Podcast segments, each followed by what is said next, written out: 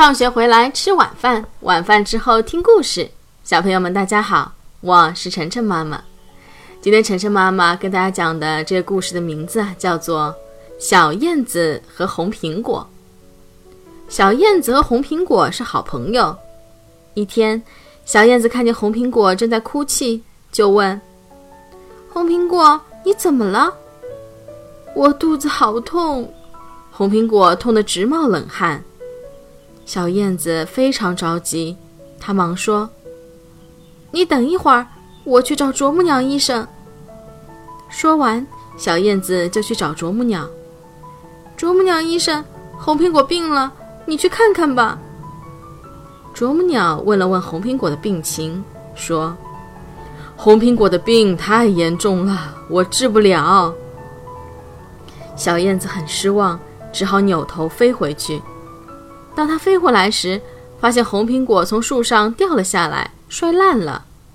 红苹果对它说：“我就要死了，请你将我肚子里的籽粒种在山坡上。”小燕子按照红苹果的嘱咐，把它肚子里的籽粒种在了山坡上，还给它们浇水施肥。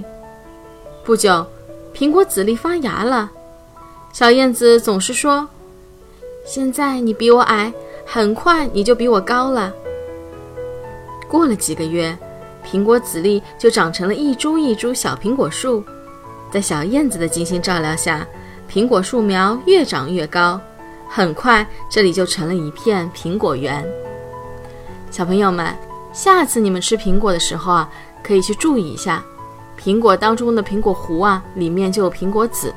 你们可以试着把它丢在小花园或者是小区的泥土里面，看看它有没有机会长成一棵苹果树。好了，谢谢大家收听今天的节目。每周一到周五晚上七点，晨晨妈妈准时来给大家讲故事。